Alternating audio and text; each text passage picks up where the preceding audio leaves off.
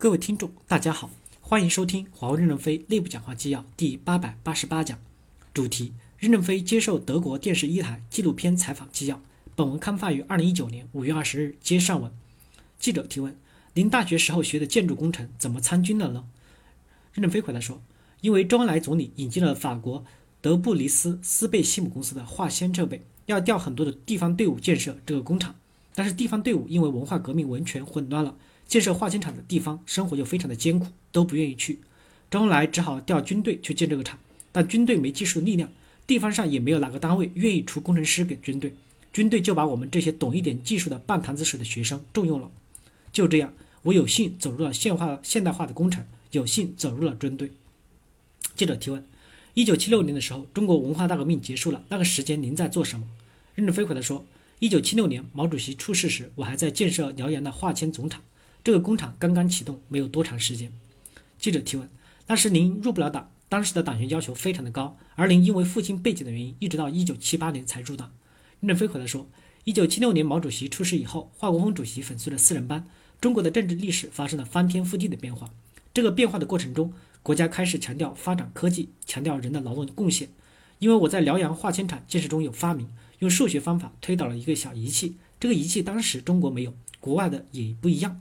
于是，这个小发明在当时的历史时期被夸成了大发明，国家就让我参加全国的科学大会。大会期间，别人在开党员会议，选组代表团党委，我在花园里散步。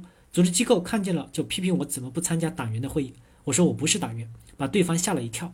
在那个年代，不是党员，连炊事班的班长都不能当。国家这么重要的会，不是党员怎么能参加呢？他们并不认为我不合格，否则不会穿过重重的屏障参加国家会议。于是他们就给我们兵种司令员打了一个电话，所以我从全国科学大会回去以后，部队讨论我入党的问题。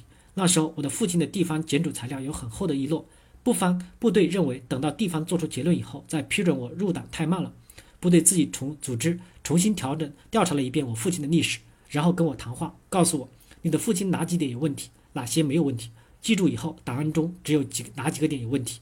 那次对我们家历史终于搞清楚了。没有多大的问题。重新再讨论我入党问题的时候，在支部层面还是有阻力的。那时的思想很传统，但是上级要求我入党，就入党了。入党前，兵部指派一个记者叫许国泰来考察我。他调查完以后，给我们的师政委汇报说，在调查我的时候，叫我跟他出去散步。我说先换个衣服。他跟着我到了我的卧室，我在床下找袜子，闻闻哪个衣服袜子不臭就穿哪一个。男孩都比较懒，换了衣服袜子就扔在地上。他看见我这么尽心的钻研技术，告诉市政委愿意做我的入党介绍人，市政委也说愿意做介绍人，这样就突破了支部的压力的屏障。三十多年以后，我再次遇到许国泰，他才告诉我当年代表中央去调查我个人历史和表现时的情况，否则我不知道这个秘密。就这样，我才突破了屏障，加入了中国共产党，走进了时代的潮流。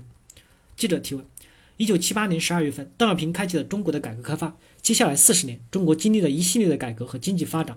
这对您有什么样的影响？任正非回答说：“首先，一九七八年的三月召开的全国科学大会，我我们听了很多的前辈做报告，包括陈景润。当时我们听得泪流满面，太感慨了。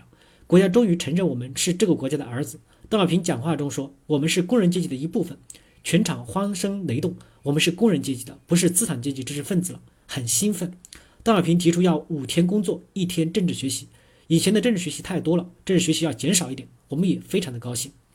一九七八年十二月召开十一届三中全会，国家决定要开放改革。其实当时我们对这件事情的理解并不深，不知道这是划时代的改革，只是觉得声音和以前不一样了。我们有一种兴奋感，国家要搞建设了，我们能够使劲儿的好好干活了。以前需要要红又专，我是不够红的。对十一届三中全会的理解，当时我们年轻，对政治不敏感。随着国家一天天的变化，才知道一个理论，一个社会结构的变化，对这个国家的改变是天翻地覆的。我们当时真的不理解，亚马逊河流域的蝴蝶扇扇翅膀就会让德克萨斯下大雨，仅仅只是感觉中国要变了。感谢大家的收听，敬请期待下一讲内容。